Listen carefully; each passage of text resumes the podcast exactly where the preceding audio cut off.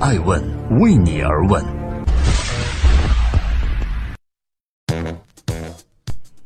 Hello，大家好，二零一九年的二月一号星期五，爱问人物创新创富，欢迎大家的守候。今天我们要来关注爱城对话于凯，中国市场永远存在着不可思议的泡沫。逻辑的尽头不是纯粹理性下的秩序王国，而是用生命去奉献的热爱。二零一九年，在美国的拉斯维加斯，爱问对话于凯。他们在 CES，也就是国际消费类电子产品展览会上进行着一年之约。这一次，于凯带着蒸蒸日上的地平线，带着边缘 AI 计算的最新研究成果前来赴约。AI 领域跌宕浮沉，这阵风呢吹到大热，又冷却了很多次。有太多的投机者频繁地进出这一风口，最终剩下来的寥寥无几。他们不是 AI 精英，就是狂热的爱好者。而于凯呢？这位曾经的科学家，两者皆是。在 AI 风口的边缘观望了二十年，他参与了 AI 进化史的每一件重大事件，离开了美国 NEC 研究院，离开了微软，离开了斯坦福计算机系的讲台，离开了西门子和百度。二零一五年，于凯终于创立了自己的理想国——地平线机器人。这一次，他决定自己到风口处飞一把。于凯说：“没有软件和生态的 AI 芯片呢，只能是一块石头。我们中国人的房子建在别人的地基上面，因为 foundation 不是自己的，所以房子总是会摇摇晃晃。真正的产业界并没有深刻的理解 AI 芯片，也没有深刻的跟上软硬结合这个思路。这是目前我们国家 AI 界最大的问题，也是于凯成立地平线的最大原因。于凯决定自己去做中国的 AI 芯片。”不鸣则已，一鸣惊人。低调了二十年的于凯呢，正式高调起飞。地平线机器人致力于研制一颗机器大脑，打造万物智能时代的 AI Inset，给人们日常生活的无数设备和产品能够装上大脑。二零一八年的 CES，爱成也曾经对话了于凯。与那个时候相比呢，虽然仍是那个孤独创业的科学家，但是今年的他明显多了一丝沉稳。眼神也更加的坚定了，因为他所做的呢，是他的毕生所爱，也是他真切的理想。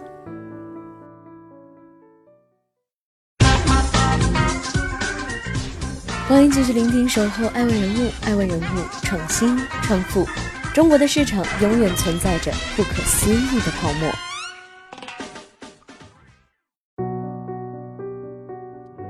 上一次来 CES 二零一八年访问您，应该是一年之久。对，我最明显的感觉哈，是您比上一次更自信，而且更愉悦。嗯，但是我清楚的记得，在一年前你还说过，这个创业啊，就是一个很孤独的旅程。在很多人都不理解甚至不支持的时候，你要享受孤独；等很多人理解你的时候呢，可能战争已经结束了。所以我不知道，二零一九年初来到这个拉斯维加斯。你是什么样的感受？作为地平线创始人，还孤独吗？我觉得分两个层面啊，一个层面的话呢，是从我们的业务推进来讲的话呢，我们呃越来越受到产业界的认可，然后地平线的话是倡导的呃 AI 芯片、边缘计算也越来越成为一个产业界的潮流，所以这一点的话，你看着感觉是好像不那么孤独了啊。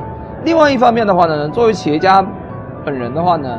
他永远是希望在整个的这个噪音的背景下面的话呢，去找到那一丝的信号，这个信号是通向未来的。但这个的话呢，一定不是说每个人都看到的，因为每个人都看到的东西，它往往是没有价值的。啊，说今天不是讲反共识嘛，所以企业家本身天然应该去享受孤独，利用孤独，嗯，啊，去找到通向未来的那个非常孤独的那个路径。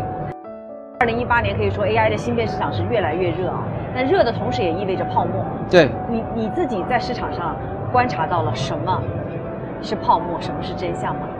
什么是可为，什么不可为？我觉得中国的市场的话呢，永远是存在着这种不可思议的泡沫。我个人认为，就是中国的这个整个的思维的话，从众的思维比较占主流。对。但特立独行的这种思考力，啊，不是那么占主流。地平线的话呢，还是不要去太多的去被这些所影响，还是要去从噪音中看到信号，怎么去思考自己的战略，怎么去打造强大的组织，更好的去连接我们跟客户，就这些都是核心去思考的问题。至于资本市场怎么看我们，或者媒体怎么看我们，不应该去那么的关注。一年前，于凯曾经对艾问表示：“很多人说科学家呢不适合创业，跟性格特质有关。越是科学家，越喜欢深思熟虑，万事俱备之后再去做事儿。但是我认识到一件事：无论你认为自己有多聪明，做多么充分的设想，事先对战场的情况有多么的了解，一旦冲入战场，形势的变化会远远超过你已有的经验。而我们唯一要做的事情就是勇敢。”从成立到产品落地，地平线仅仅用了三年，且技术成果被广泛的运用在了智能驾驶、智慧城市管理、智能安防、智慧零售等等的领域。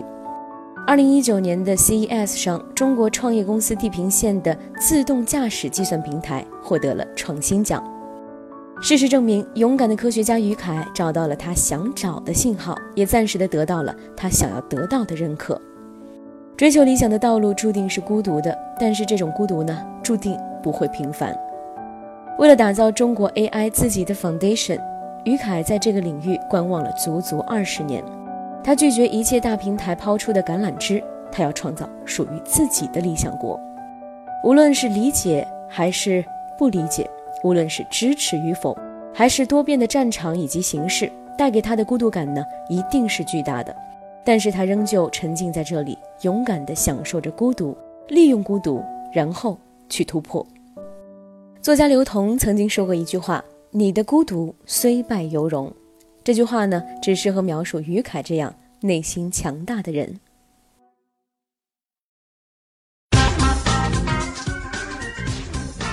欢迎继续聆听《守候爱问人物》，爱问人物创新创富。他提到 AI 的时候，眼睛里闪着光。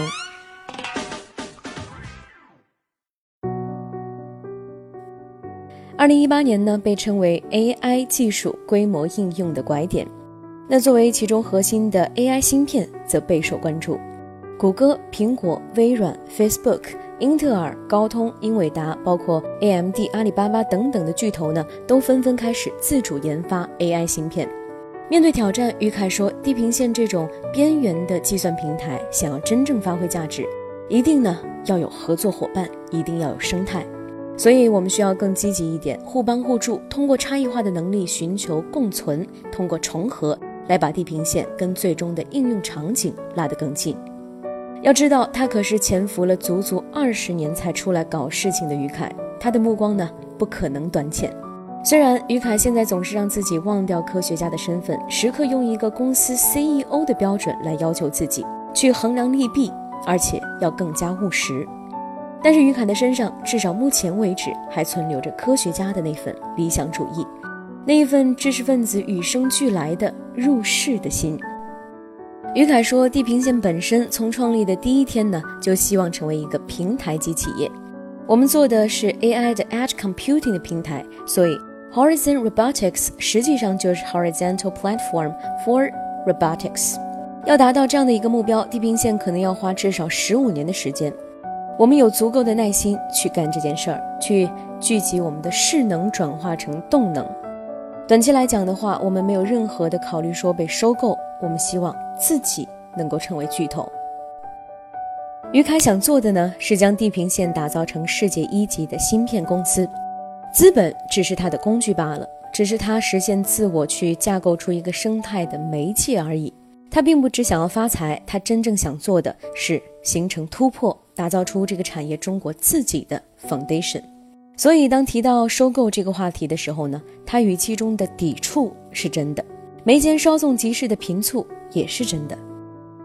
情之下，后面接的一般是难副其实的。但我不打算让难副其实给你啊，你打算怎么副其实呢？第一个要有清晰的这种商业路径。我觉得企业家的话呢，一定是理性跟感性要结合在一起，呃，理想主义跟这种现实主义。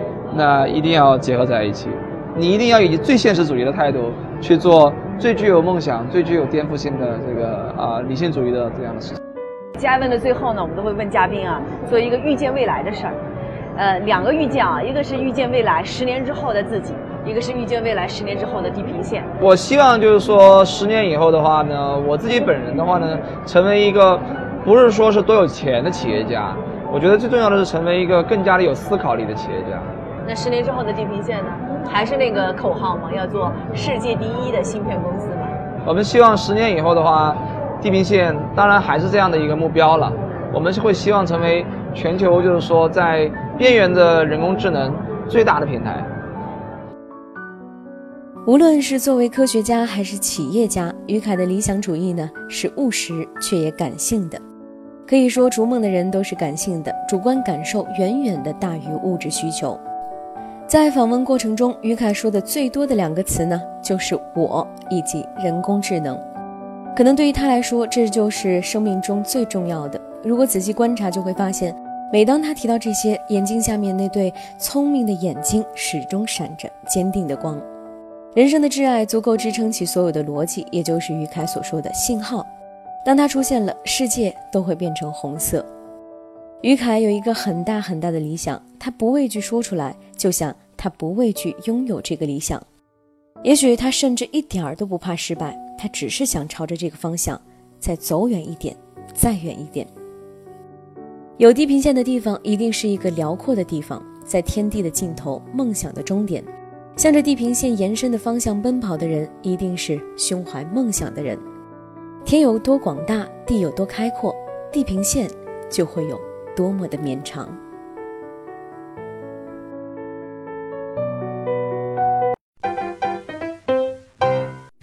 问是我们看商业世界最真实的眼睛，记录时代人物。传播创新精神，探索创富法则。